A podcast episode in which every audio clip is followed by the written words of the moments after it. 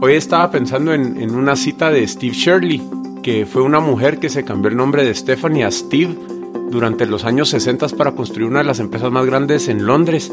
Y ella, lo, que sucedió es que durante la Segunda Guerra Mundial eh, salió en un tren para poder sobrevivir y una vez se pudo reunir con su familia y eso tomó la decisión de hacer que su vida fuera una vida digna de haber sido salvada después de que vio cuántos niños se quedaron.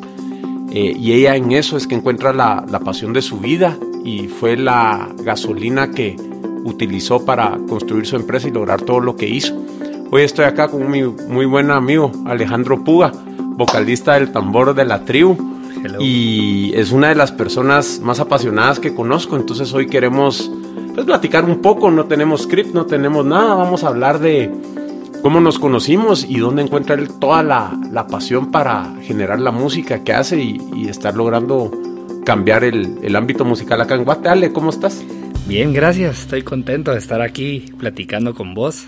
Ya, huevísimo. Y que quede documentado, porque muchas veces, y lo comentábamos la semana pasada que nos juntamos a almorzar, que me preguntaste, ¿no hay veces que te gustaría, cuando estás en una conversación, decir cómo no grabé esto y cómo no entonces vamos a tratar de hacerlo lo más natural y lo más interesante posible también para la gente que nos, que nos vaya a escuchar.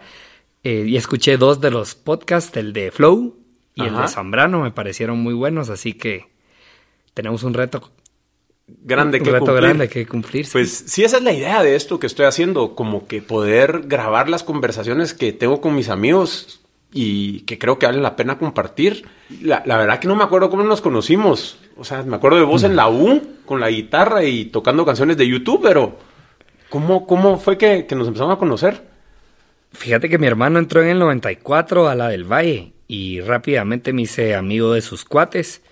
Entonces comencé a llegar a la del Valle a ver los partidos de fútbol de los picudos y a ver los partidos de básquet y todo. Y así fue como, bueno, me recuerdo de vos que, te, que tocabas en, en Calúa. Me hice rápido también amigo del Che.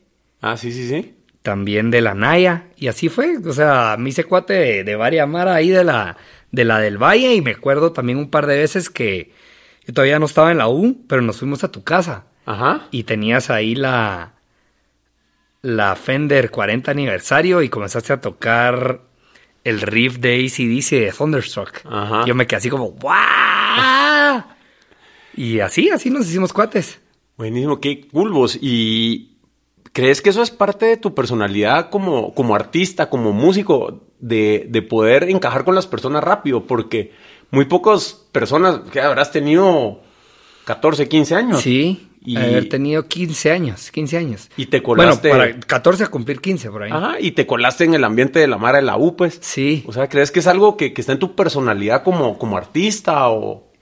Sí, yo creo que es parte de mi carácter. O sea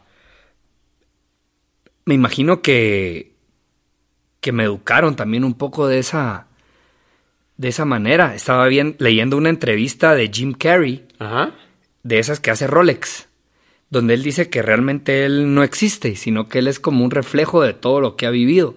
Entonces, y nos vamos a ir por muchos caminos, pero ahora que hace aproximadamente año y medio que comencé a meditar, meditación trascendental, me doy cuenta que cada vez voy descubriendo más quién soy.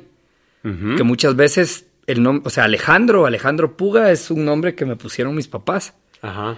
Y, y obviamente hay ciertas, ciertos rasgos y ciertas características de mi carácter que lo traigo desde pequeño. Siempre fui muy amigable, eh, muy abierto, hacía amigos fácilmente pero obviamente tenía otras muchas cosas donde yo, por ejemplo, siempre creía que yo tenía razón y yo decía, pero ¿cómo no? ¿Cómo no? Si, si yo lo estoy viendo, si es así, ¿me entendés? Sí, sí, sí. Y ya más adelante con todas las herramientas que vos sabes que hemos ido adquiriendo cada quien de una manera pues diferente y muy personal, me fui dando cuenta de cómo el sistema de creencias va filtrando información exterior y así la vas haciendo tuya, pero eh, creo que sí, en mi esencia hay mucho de eso, de ser amigable y de conocer gente y de ser abierto.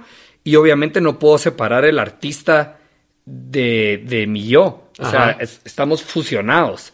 Es simplemente en ciertos momentos, bueno, también aprendí algo muy importante que me explicó mi papá hace mucho tiempo, que una cosa es el carácter, digamos, de, de, de una persona y otra cosa son las personalidades que uno adopta dependiendo con qué persona estés interactuando. Por ejemplo, el Manolo Álvarez que trata con Kashika, que es tu hijo, no es el mismo Manolo Álvarez que habla con, con Alejandro Puga, digamos, obviamente usas un tono más tierno para referirte a él, o cuando lo regañas, como, o no, sé si lo regañas, pero cuando lo pones en orden, es, diferente la forma en que te comunicas a como la que te comunicas conmigo. Yo me comunico de diferente forma con vos a como lo hago con el Kuzuko o Pati o mi mamá. Entonces son como diferentes brochazos de diferentes colores, pero siempre bajo una misma sombría, digamos, que es nuestro carácter y nuestra esencia. Sí, pues y es interesante lo que dijiste con la meditación. Yo también medito bastante y es eso como que de descubrir quién soy. O sea, no sé si te pasa que a veces es como que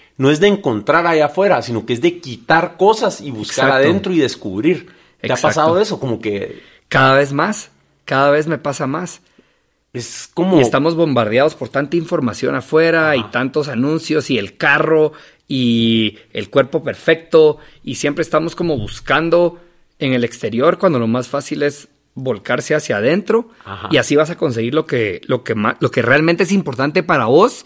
No debería ser tan difícil, digamos, si es, si está en tu, en tu core. Yo creo que esa es la, la manera más chilera y ahorita, pues, de unos, ¿qué? Seis años para acá me he ido redescubriendo y me he dado cuenta de, lo importante también que es estar rodeado de personas que, que le sumen a tu vida y no estar batallando contra la corriente de, de tener gente supresiva o gente negativa o gente que siempre te, te está tratando de apachar, porque al final de cuentas la vida es tan corta que, que vale la pena mejor vivirla positivamente y con gente que te empuje. Sí, eso es bien bonito y lo hablábamos, Carl, con, con el Kuzuko, que mucho de este proyecto nació porque nos juntamos a hablar de decir, hay tanta gente que queremos hacer tantos proyectos y hacer esto y compartir y, mejorar la calidad de las cosas que se hacen en Guate y todo, y te pasas años peleando contra corriente, contra gente, cuando solo es de voltear a buscar a tu alrededor y encontrar a esas personas que ahora quieren más. Sí. Y, creo que eso les ha pasado a ustedes mucho con, el grupo, ¿no? Porque se, se jalan un montón. Sí, mira, tenemos la ventaja que somos familia. Entonces, quiera que no, los lazos siguen siendo muy fuertes. Por todos lados estamos conectados.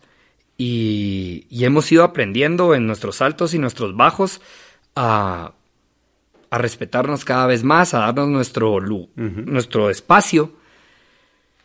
Pero, pero sí, yo creo que el crecimiento personal, bueno, hay dos integrantes de la banda ya son papás, yo creo que eso les cambia la vida para bien. Yo creo que los hace tener como mucho más humanidad, ser más tolerantes, como que te, no sé, te expande la conciencia tal vez de alguna forma ser, ser papás.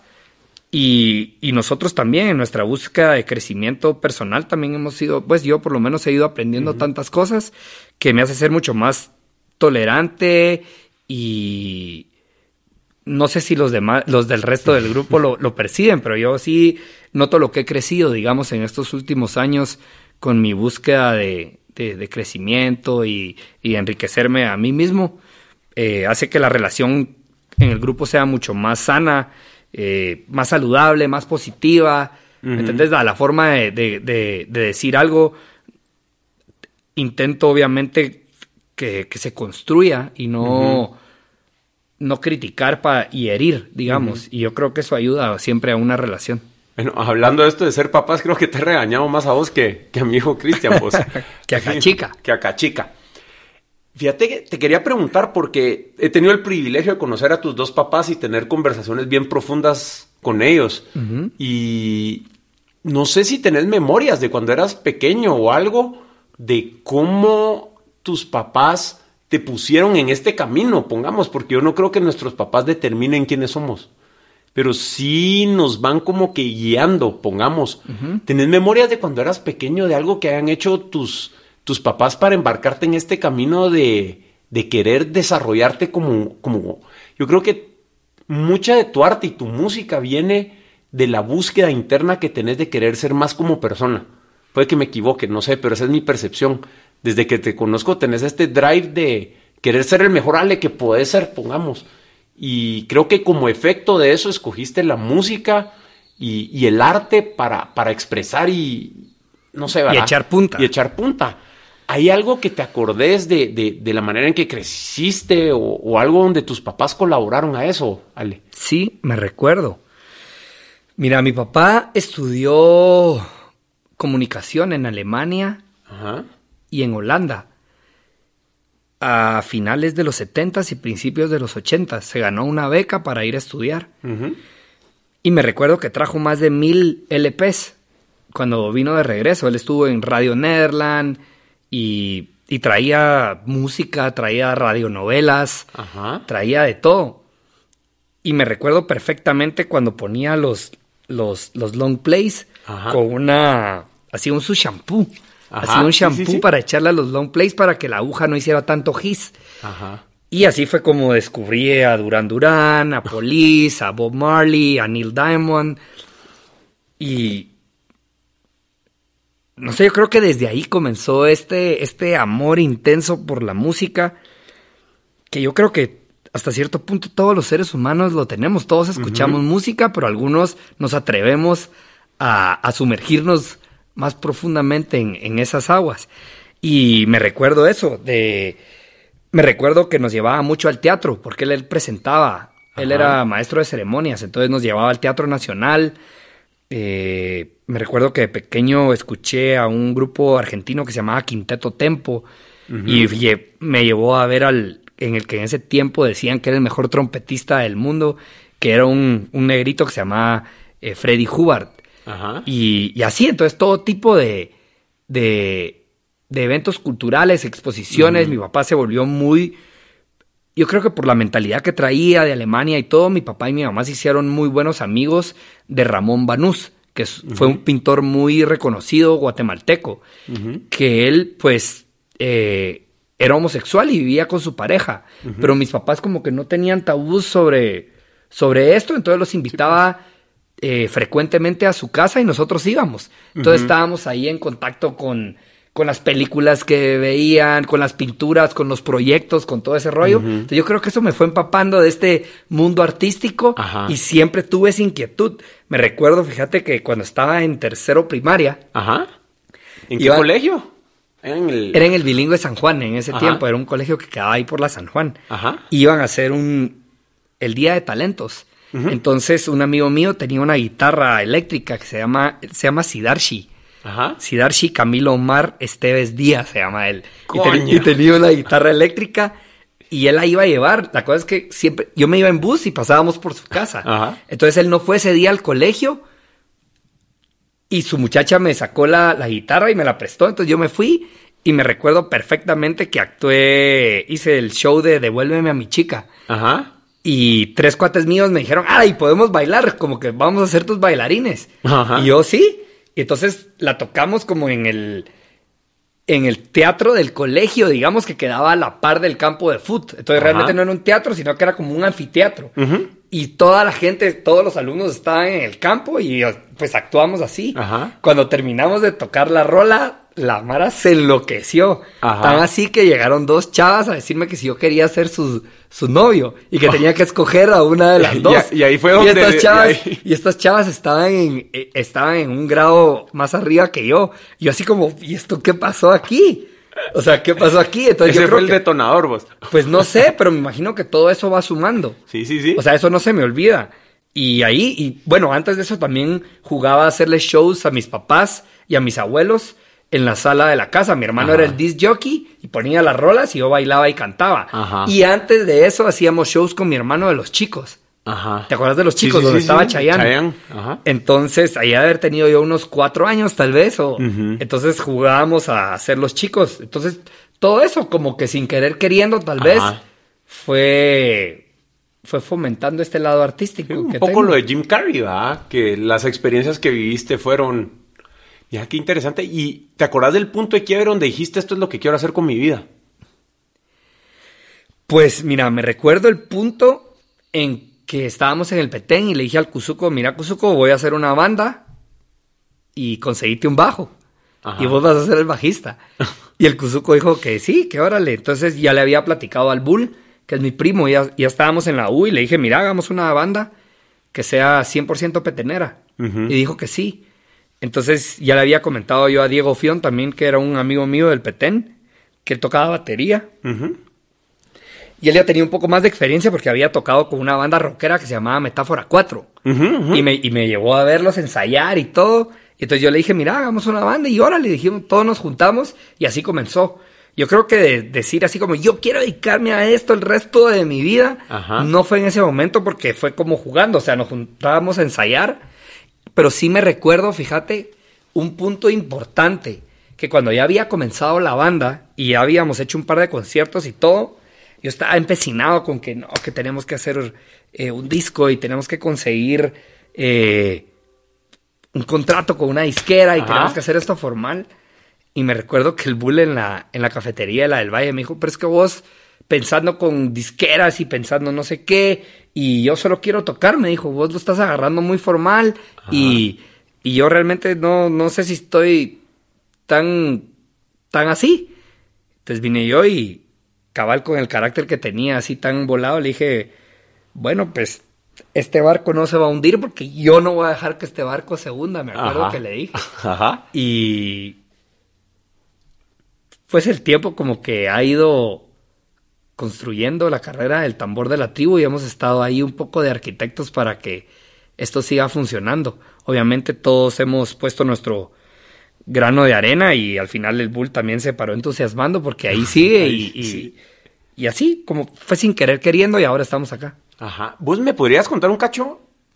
Vamos, creo que sos una persona muy apegada a tus raíces y aprecias mucho de, de, dónde venís. Sí. O sea, ¿por qué es tan importante? Porque te oigo un montón de veces decirlo, que todos sean de Petén. O sea, yo soy una persona bien desapegada a mis raíces. Ajá. O sea, pongamos, eh, en términos de mis papás, tal vez es porque, puchica, yo creo que mi papá era español, mis un abuelo alemán, Polonia, o sea, yo vengo de por todos lados.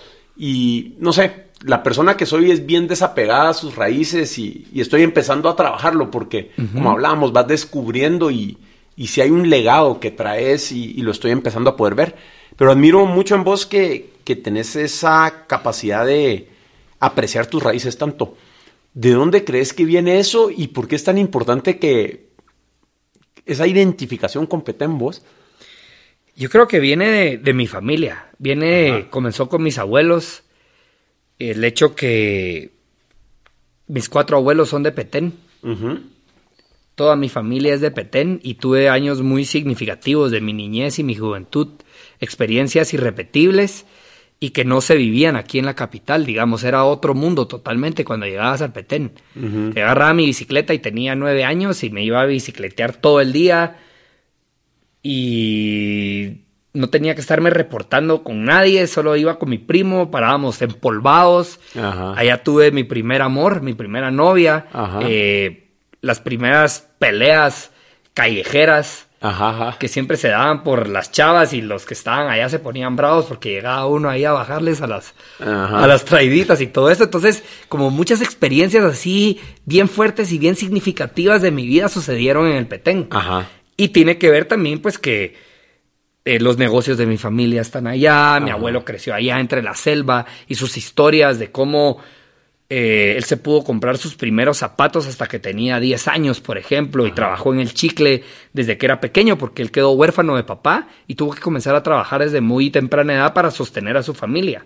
¿Me entendés? Esto, ese hecho de, no, o sea, y, la selva es ruda, o sea, si vos te das cuenta todas las historias de los chicleros y todo eso, que les daba dengue, que les daba un montón de enfermedades, y, lograr apreciar cómo mi abuelo logró construir esta familia y cómo nos sacó adelante, porque él murió en el 2016 y yo realmente construí muy fuerte la relación con mi abuelo. Yo, yo siempre fui su, su consentido y él lo decía abiertamente. De todos los nietos, yo era su favorito desde que nací.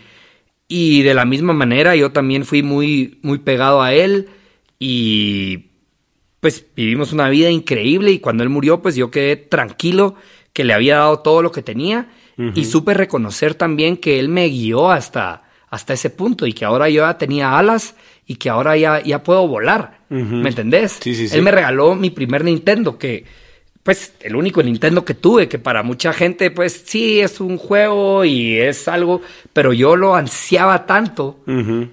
y, para mí fue como un sueño cuando él, re, porque él me dijo, ¿qué quieres que yo te traiga a Miami? Y yo le dije, yo quiero que me traigas el Nintendo. Y me acuerdo cuando trajo la caja.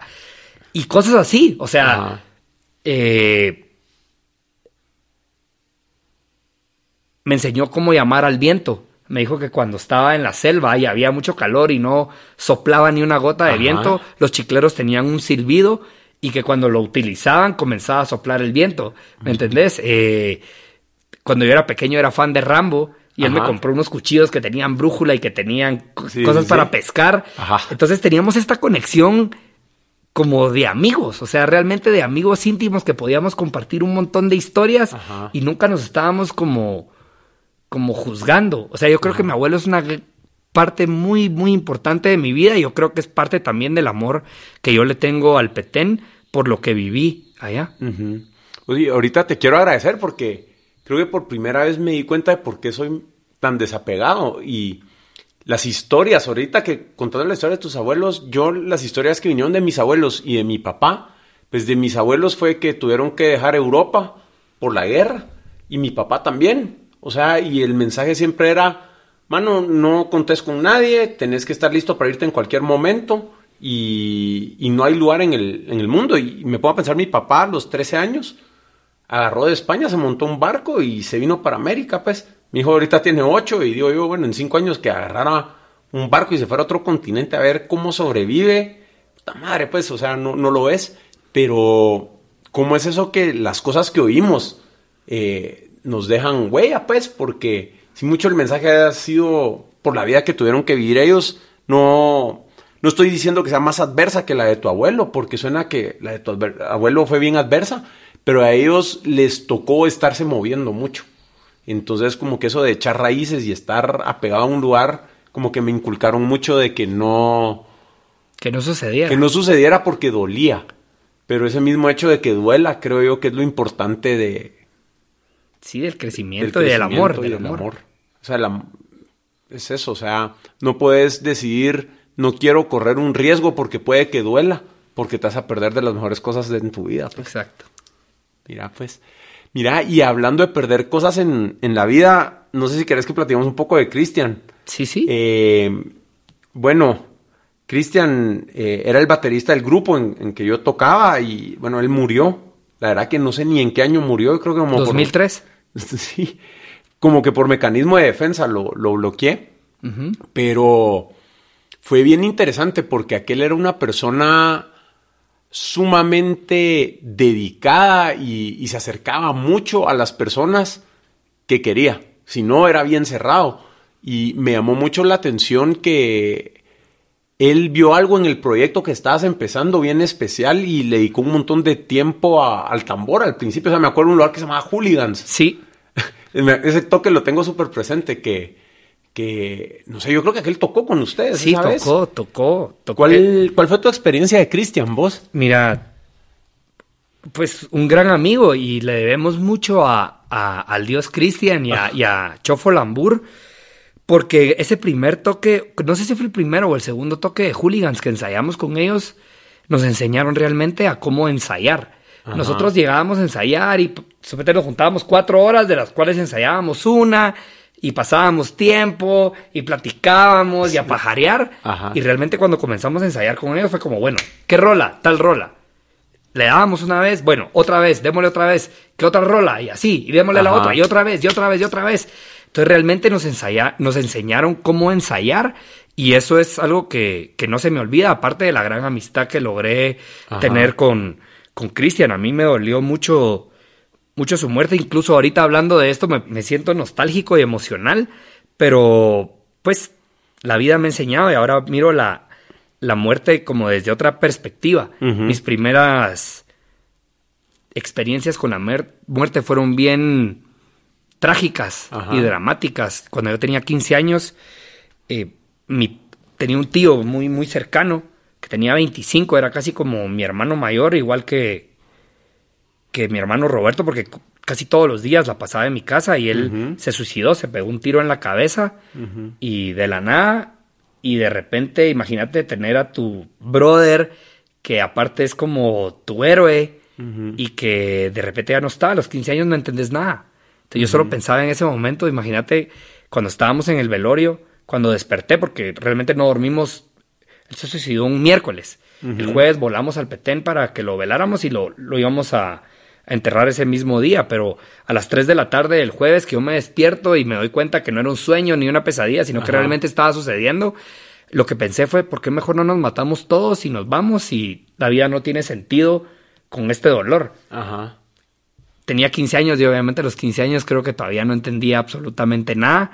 Y así después eh, tuve un accidente donde murió un primo y un amigo, luego asesinaron a, un mi primo muy cercano con el que crecimos. Entonces todo este tipo, Cristian murió en el 2003, era siempre como que la muerte era trágica, no era una muerte natural de, las personas que yo quería, sino que siempre tenía que haber dolor.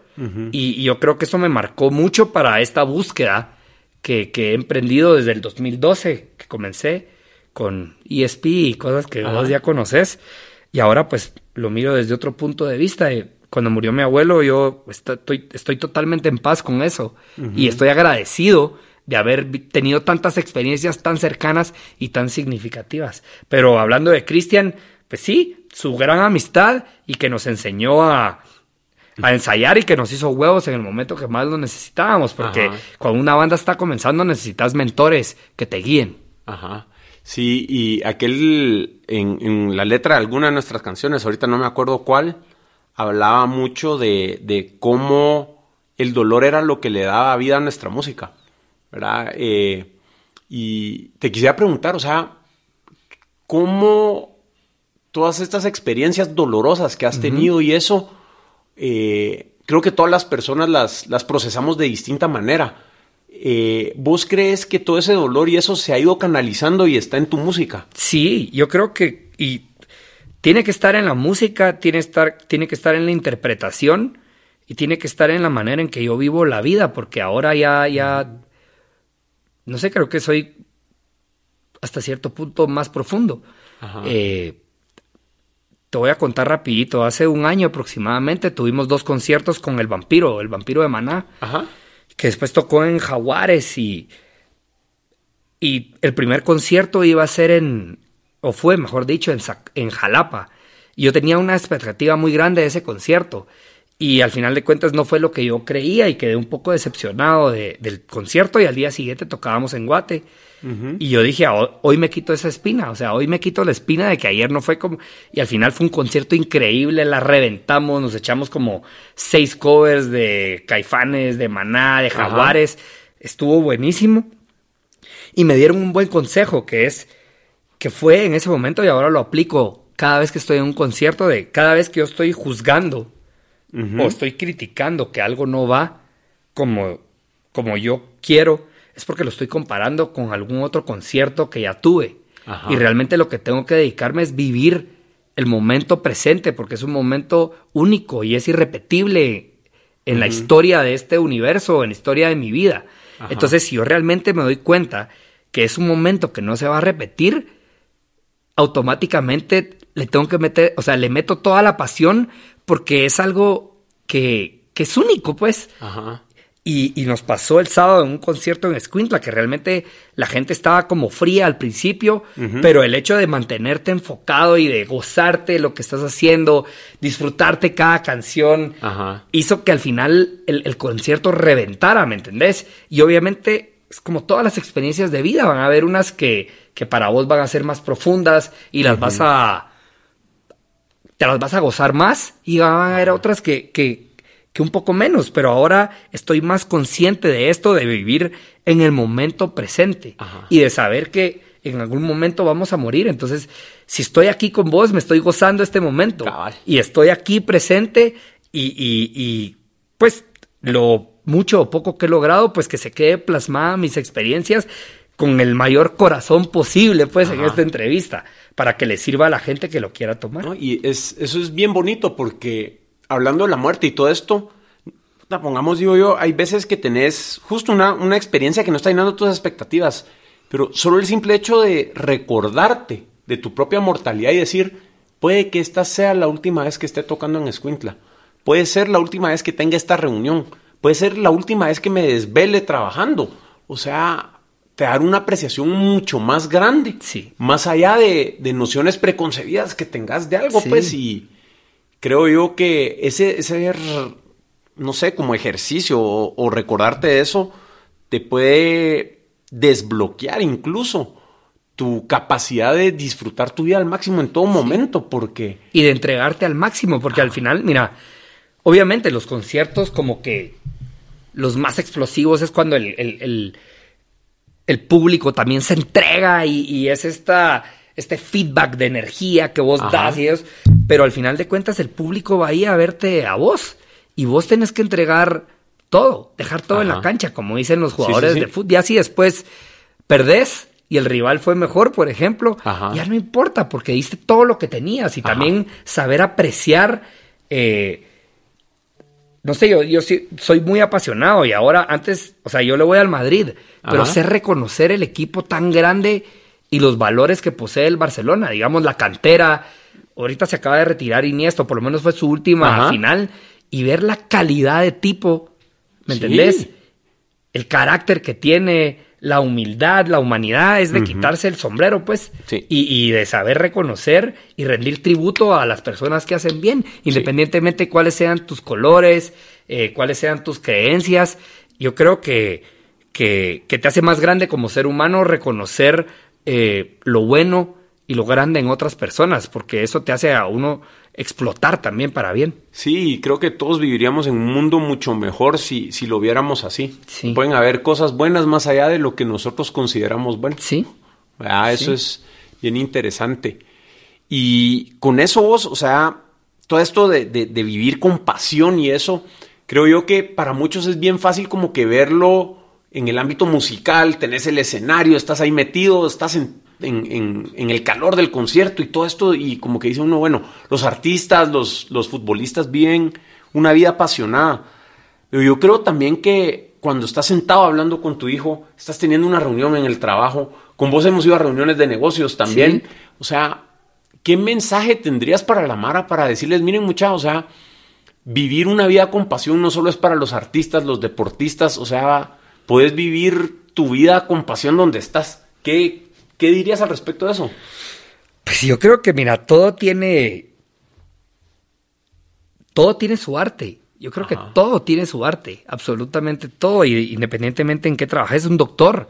Ajá. Requiere de hasta cierto nivel de arte para, para lograr las cosas que hace tan increíbles, ya sea un dentista que le va a reconstruir las muelas a una persona o que le va a sacar las cordales no sé, yo creo que lo importante es encontrar ese, esa, esa chispa. ¿Por qué te dedicas a lo que haces? O sea, ¿cuál es el drive? Y si lo encontrás realmente, eso te va a potenciar. Yo lo que creo es que, o eso es lo que yo siento, que desde pequeños ya sabemos cuál es nuestra pasión, pero mucha gente lo va suprimiendo, ya sea porque los papás o la familia o uno mismo dice, no, o sea, eh, mm, antes de comenzar ya te estás echando tierra. Yo creo que a mí me pasaba mucho. Y lo, y lo he descubierto ahora cuando comencé a hacer CrossFit de nuevo, después de que me lesioné la rodilla, que yo decía, suponete, hacía 10 burpees. Y después decía, mejor voy a esperar un minuto porque en vez de esperar solo 20 segundos, descansar, voy a descansar un minuto porque no voy a poder hacer otros 10 burpees en el siguiente minuto. Y después decía yo, pero ¿por qué estoy decidiendo que no voy a poder si ni siquiera lo he intentado. Ahora lo intento. Y resultaba que sí podía hacerlo, ¿me entendés? Entonces uno se comienza a, poner límites mentales, a decir, ah, no, es que no puedo. Pero ¿y cómo sabes que no puedes si ni siquiera lo has intentado? ¿Me entendés? Entonces, hay, you gotta go for it. Sí. Y si no sale, pues no sale, pero hay que intentarlo. Ajá. A mí me pasó con, con Flow, que hablamos de otro episodio que está en podcast.conceptos.blog pero estaba hablando con aquel y le, le digo como a las 2 de la tarde, vos hoy sí la cagué, no me desperté temprano y no hice mi entreno de hoy. ¿Y sabes qué me contestó? El día de hoy no se ha acabado. O sea, yo ya en mi cabeza había dado por perdido mi entreno porque hueva o lo que sea, no iba a ir a correr de noche, pues. Pero solo me dijo, mira, hoy no se ha acabado. Entonces, como que muchas veces nos damos por vencidos. o, nos damos pajas mentales. Nos damos pajas mentales, tiramos a la punta todo y, y, no lo hacemos. Y sabes qué, yo creo que por eso es importante también rodearse con gente que nos inspire y gente que nos empuje a ser mejor. Eh, me voy a desviar un poquito del tema. Cuando escuché los otros, los, los podcasts, los, los otros, me llamó la atención, digamos, o me gustaría dejar este mensaje de, por lo menos, digamos, cómo comenzó el tambor y qué hicimos para comenzar esa, esa bolita de nieve que después fue rodando y fue creciendo. porque, porque cabal, como muchas veces lo que más cuesta es el estartazo. Súbete cuando vas a hacer ejercicio, lo que más cuesta es decir, puta, me voy a levantar y voy a estar ahí, pues. Ya cuando estás ahí, ya comenzaste, ya te vas. Sí, como que lo difícil es la decisión. La decisión de no, ya, entonces, no hay.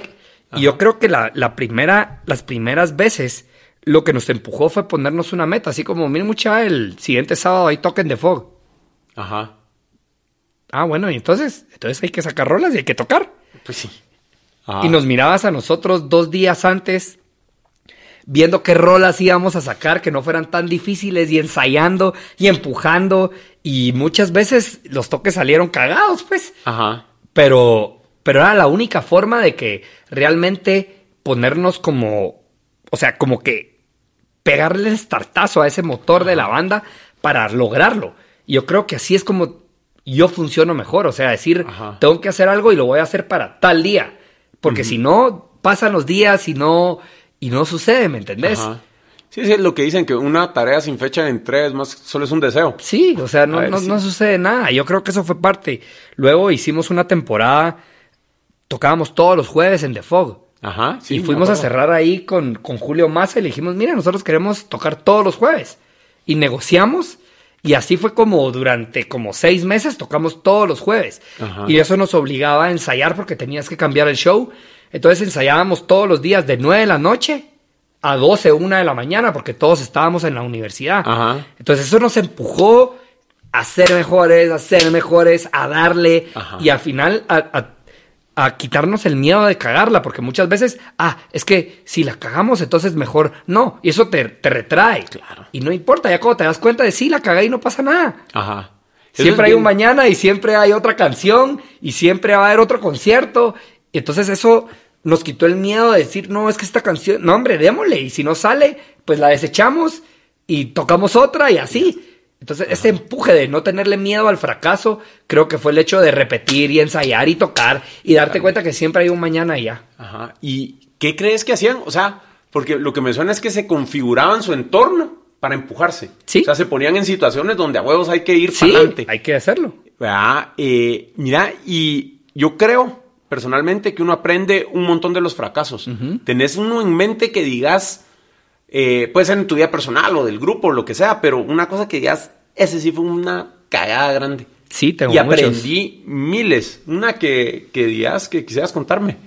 Que quisiera contarte. Bueno, los premios Estela del año pasado. Ajá. Cantamos una canción que se llama Rinconcito, que a mí se me hace muy difícil. Y al ver el show, la retransmisión, me doy cuenta que la cagué. Ajá. Y entonces tomé la decisión de meterme a clases y de trabajar en el aire y de trabajar en la vocalización, en vocalizar todos los días, en practicar más la guitarra. Entonces, eso es uno de los, de, los fracasos individualmente. Eh, otro muy general en mi vida era que yo cuando miraba a alguien muy cabrón en algo, yo decía, no, de plano ya nació así, vamos. Ajá. O sea, de plano ese pisado ya, ya venía gifted. Y me doy cuenta que no, la mayoría lo ha hecho a base de repetición y de esfuerzo. Y leí un quote, creo que se llama Grant Cardone, que es un Scientologist muy cabrón, que dice... Lo voy a decir con mis palabras porque no me acuerdo exactamente, pero dice, mucho de lo que llaman talento es básicamente repetición. Wow, eso está cool, Algo así, entonces la práctica hace al maestro. Y, si querés algo, pues tenés que ir tras de él. Nosotros hemos pasado horas ensayando, ahora pasamos horas pensando en, el, en los shows, digamos, cómo mejorar la producción de los shows, porque para nosotros, o sí, para la banda, algo importante es que si vas a ver el tambor, es llevarte un buen sabor de boca, un buen momento, o sea, que te haga olvidar lo que está pasando en el país, o no olvidar, pero de qué sirve estar criticando, estar diciendo las cosas malas. No, nosotros queremos inyectarle cosas positivas a Guate y a la gente que llega a vernos. Entonces nos esforzamos mucho en que la gente se pase un buen momento y, y todo lo que es pro vida, creo que siempre rinde sus, sus frutos. Y el tambor de la tribu es una banda muy positiva que a la larga ha ha hecho carrera, pues porque la gente se identifica con nosotros. No es porque nosotros seamos, yo siempre lo creo, no es porque seamos especiales o porque somos eh, los super artistas. Yo creo que la gente se identifica y dice, sí, yo comparto con este brother muchos, muchos valores. Y yo creo que eso es lo que la gente ve en nosotros y lo que aprecia. Pues qué cool. Mira, hablando de, de producción, shows y todo esto, no puedo dejar de pensar en Roberto, tu hermano. eh, aquel lo conocí antes que vos y, y dará que nos hicimos bien brothers en la U. Eh, pasamos por buenas, malas, desveladas. Mira qué clase de relajos armamos con aquel. ¿Cómo ha influenciado aquel tu vida? Muchísimo. Mi hermano es, es mi ejemplo. Siempre me cuidó. Siempre. Siempre me compartió a sus amigos. Yo siempre fui metido a grande. Yo siempre. No solo era amigo de los amigos de mi hermano, sino que era amigo de los amigos de mis tíos. Imagínate, o sea, gente que me llevaba 15 años y se, ah, no, hombre, venite, que se puede platicar con vos. Y mi hermano nunca me cerró esas puertas de, no, son mis amigos y vos no. Siempre me incluyó. Incluso sus amigos siempre, ay, llamate a tu hermano, llamate, lo metes. Y, y, siempre me enseñó, él, pues, algo que le aprendí, hasta ahora se lo estoy tratando de aprender, es que fue muy aplicado para el trabajo. Me acuerdo que yo de haber tenido como 11 años y él de haber tenido 14, 15 y comenzó a trabajar en la recepción de un hotel que tenía mi tío en Flores. Y él le cobraba las cuentas, él hacía eh, las reservaciones y le pasaba siempre todos los, pues las cuentas, el pisto y los cheques y todo a mi tío. Y ya más grande me comencé a dar cuenta así como, puchica, qué visión de, de comenzar a trabajar desde un grito, pues desde los 15 años ya tenía esa, esa onda de, del esfuerzo y del trajo, el cual yo nunca tuve, o tal vez nunca lo tuve consciente hasta que el tambor comenzó ya como a dar pisto y decir, no, pues esto ya, esto ya es en serio y sí podemos generar dinero y, y, nos podemos dedicar a esto, ¿me entendés? Yo siempre me vi como una persona muy responsable hasta que llevé ESP y me di cuenta que, tenía mi grado de responsabilidad y eso me hizo llorar porque yo siempre creía que era un, que era un relajo y que, y que, no tomaba nada en serio, ¿me entendés? y, pues. y, después me di cuenta que sí, que el tambor es algo que siempre he tomado en serio desde el día uno, pero yo no estaba consciente de eso. Pues qué interesante. ¿Y Roberto siempre estuvo involucrado con el grupo desde el principio o, entró después? No, él, fíjate, el grupo comenzó originalmente, fue a finales, a principios del 99 que yo le dije al Kuzuko esto. Comenzamos y tuvimos un par de ensayos esporádicos, un par de conciertos esporádicos, pero él dejó de trabajar en Swiss Boring. Ajá. Y decidió que se iba a tomar unos meses así libres. Y yo ya estaba cansado de ir a negociar con los dueños de los bares porque al ser músico y manager, como yo sentía que no me tomaban en serio, que siempre me, me, me, me negociaban más bajo y que siempre era como un dolor ahí.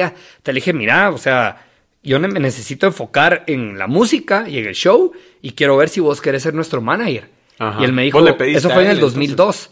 Y él me dijo, pues sí, sí quiero. Ahora que ya no voy a estar en Swiss Boring, tengo tiempo libre, pero ¿qué tengo que hacer? Y él le dije, pues no sé, cobrar.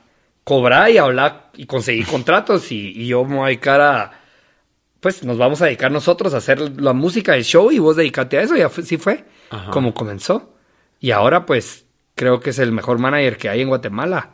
Y nos ha enseñado mucho porque él ya tenía toda esta experiencia de trabajar con alemanes, españoles y, nosotros cuando comenzábamos no sabíamos ni lidiar ni con nosotros mismos. Entonces, cada vez que fracasamos y teníamos un mal concierto, decía, no, también hay obras que van tarde y se entregan tarde y hay que levantarse y hay que terminar las obras. O sea, no las puedes dejar tiradas porque puta, mi jefe me hizo una mala mirada, no, tenés que seguir echando punta y, mejorarlo. Yo creo que eso influyó mucho como en el carácter del tambor de seguir empujando, seguir empujando, seguir empujando.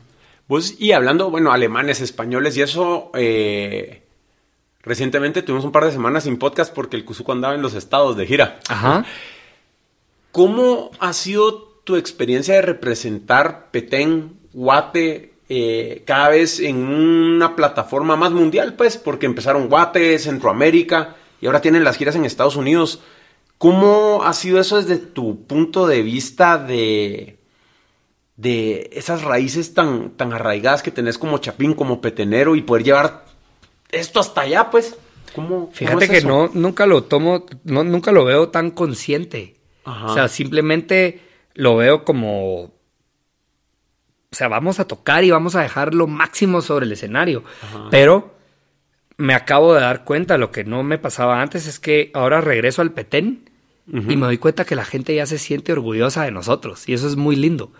Ya se me acerca la gente a, puchica mucha, ahora sí, nos, o sea, el tambor es una de las mejores bandas y, nos sentimos orgullosos de que lleven nuestro nombre y que ponen el nombre de Guate en alto y dicen nadie es profeta en su tierra, pero se siente súper lindo que la gente de tu, gente, tu pueblo, te, te, lo reconozca. O sea, para mí es, sí me conmueve mucho que la gente de donde nací llegue y me diga, mira, brother, lo estás haciendo bien. Ajá. Si es algo bien especial, pongamos, yo vi unas fotos ahí eh, con la bandera de Guate. sí, sí, sí. O sea, es. Es que, mira, hay muchas. Mira, ¿sabes? Estoy metido en otro proyecto que también estoy haciendo un programa que es de, de viaje, en el cual se compara la ciudad de Guatemala con, otros, con otras ciudades del mundo. Ajá. Y algo que originó este programa era que siempre miraba en Facebook que mucha gente se queja de Guatemala. Ajá. Mucha gente, ay, sí, que no sé qué. Y y a mí realmente me estalla porque el simple hecho de quejarse no está aportando nada positivo, no está haciendo el cambio, ¿me entendés? Y hay tantas cosas lindas de nosotros. Y, entonces decidimos armar este proyecto que es viajar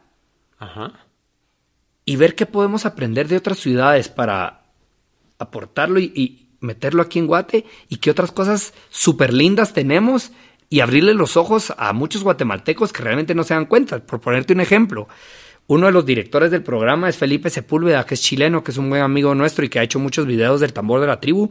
Y él cada vez que se sienta a desayunar en mi casa se come de 10 a 15 tortillas.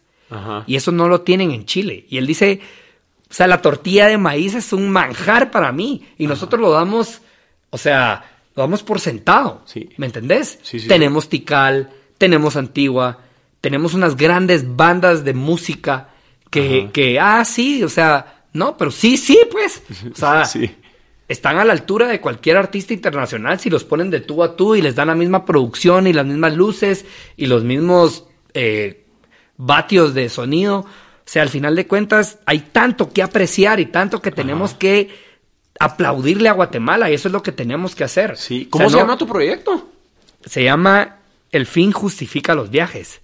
Órale. ¿Y ya tienen algo en, internet que Todavía no, estamos terminando de, estamos terminando de, de editar el primer programa. Buenísimo. Porque realmente es mucho trabajo y se nos ha complicado, pero, pero estén pendientes porque está, está muy interesante. Hay, hay, fíjate que hay costumbres, te lo voy a compartir, hay una costumbre en Chile que se llama la once, que es tomar el, el, el té y el café en familia y como una refacción pero realmente se junta toda la familia y es a platicar y es a convivir y es para fomentar este amor de, familia. Y aquí no lo tenemos, y, o por lo menos no está oficializado a nivel nacional, digamos, que haya una refacción en la tarde para, para convivir todos los familiares. Y yo creo que es algo muy, muy bonito. O, por ejemplo, la familia de mi novia es una familia muy grande de El Salvador y todos los tíos y los primos y los sobrinos y toda la gente se saludan de beso. Yo creo que ese, ese, ese vínculo o ese gesto de simplemente darle un beso a tu tío, a tu papá o, entre primos, hace que la, que la conexión sea mucho más profunda, ¿me entendés? No hay nada como el como ese cariño y ese calor humano. Y me doy cuenta que son una familia feliz con sus problemas, pero no hay chismes entre ellos, no se están peleando, no hay estos vergueos que muchas familias vemos y yo creo que es algo que hay que comenzar a aplicar. Y está a la vuelta de la esquina, pues, o sea, El Salvador. Pero a lo que iba todo esto es que tenemos cosas tan grandes y tan lindas en Guate que es momento de que las comencemos a apreciar todos juntos para lograr realmente un cambio de país. Nos eh, rápidamente hablando del fútbol en Chile, así como qué fue lo que cambió, porque Chile venía de ser el patito feo, de estar entre Uruguay, entre Argentina, entre Brasil, ¿me entendés? que, no, que no lograba nada y de repente logran dos Copas Américas. Guatemala siempre ha estado entre México eh, ahora Costa Rica, eh, Estados Unidos, siempre hemos sido el, patito feo, pero, ah, pero queremos que la selección vaya al Mundial. Y realmente lo que decían los chilenos no fue solo la selección lo que cambió, fue una percepción de país, fue algo realmente cultural, donde todos comenzamos a empujar por Chile. O sea, todos decíamos, puta, Chile sí puede, Chile sí es bueno, Chile. Entonces fue como una cultura país de realmente sí creer, ¿me entendés? Entonces, si queremos llegar al mundial, tenemos que ir al estadio. Tenemos que pagar los boletos, tenemos que apoyar al, futbolista, tenemos que creer. Y eso también, entonces exigirle. Si está llegando bolo a los entrenos y está haciendo cagadales, también decir, hey, brother, no se vale, va, puta. Nosotros, como afición, te estamos apoyando, estamos dando todo por, por, por ustedes. Entonces también respetá. Y pero, ¿me entendés? Es un, estamos en un círculo vicioso que tenemos que romper para que realmente Guate crezca y todos somos responsables, no es solo Jimmy ni solo los presidentes, entonces sí. tenemos que cambiar el chip. Y yo creo que una de las cosas que, que escucho mucho y estoy tratando de combatir primero en mí para luego con los demás es esta idea de que sí, queremos que la selección cambie, pero como que la selección de dónde viene. O sea, están en los colegios donde nosotros fuimos, son parte del país, o sea, muchas veces los vemos como que si fueran aliens que aparecieron ahí y son totalmente ajenos al país, lo mismo con políticos, profesores, lo que querrás. Y en el momento creo yo que, reconocemos qué es lo que está produciendo nuestro país, nuestro sistema educativo, nuestra manera de entrenar, nuestra... Nuestra exigencia también. Nuestra exigencia, nuestros estándares, eh, nos vamos a dar cuenta de que jugamos un rol bien activo en hasta dónde llegan nuestros representantes, porque esos representantes nacen y salen de la misma cuna que venimos todos en el país. Entonces, eh, creo que es un, llamado muy, muy interesante a todos de, de, subir nuestro nivel para que Guate como, como país suba de nivel, ¿verdad? Sí. Ale, ¿qué quisieras compartir de redes sociales donde te puede escribir la gente, eh, dónde te pueden encontrar y, qué mensaje inspiracional le quisiera dejar a la Mara. Bueno, me pueden encontrar en Ale Puga Ortiz, así estoy en Facebook, estoy en Twitter, estoy en Instagram. Ajá. Instagram es mi red social ahorita, creo yo, favorita. Yo creo que de todo mundo vos. Sí, ¿verdad? Está jalando, está... Sí, a mí desde hace rato el hecho de las fotos me, me encanta. Y que busquen dentro de ellos mismos qué es lo que quieren y que luego pongan acción. Porque solo soñar no, no sirve de nada. Ajá. You gotta show up. Sí. Tienes que estar ahí. O sea, para materializar tus sueños tienes que estar ahí, tienes que luchar. Y mira, muchas, mucha gente dice solo hay una vida y, yo no sé si solo hay una vida. O sea, y hay otra gente que dice no, sí hay más vidas y reganamos hasta el momento nadie me lo ha podido probar.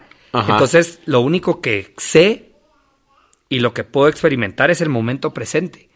Entonces hay que estar al 100 en el momento presente. Saber que no se vuelven a repetir los instantes y cómo queremos invertir nuestro tiempo. ¿Lo queremos invertir para lograr cosas grandes o lo queremos gastar en chismes, en críticas? O sea, nosotros realmente somos el cambio en, el, en el universo. ¿Me entendés? Nosotros mismos somos parte del universo.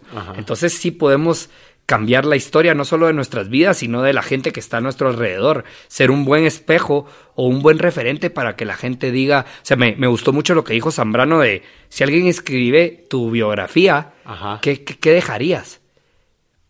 Y a mí me gusta pensar que dejaría este positivismo y esta gana de luchar por, por lo que quiero independientemente de lo que consiga en, mi vida, es, es, realizarme a mí mismo en cada instante. Yo creo que eso es lo que necesita Guate y lo que necesita cada persona para realmente ser feliz. Pues, pues te quiero agradecer un montón. Primero, el tiempo para haberte venido hoy a platicar y, grabar la, la conversación. Y segundo, toda esa energía y como bien mencionas, el positivismo, toda tu música.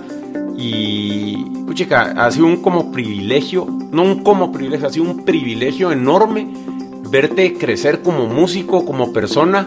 Y estoy bien orgulloso de poderte decir que, poder decir que sos mi amigo. Vos. Muchas gracias. He aprendido un montón de vos y sigan adelante porque están haciendo cosas muy buenas.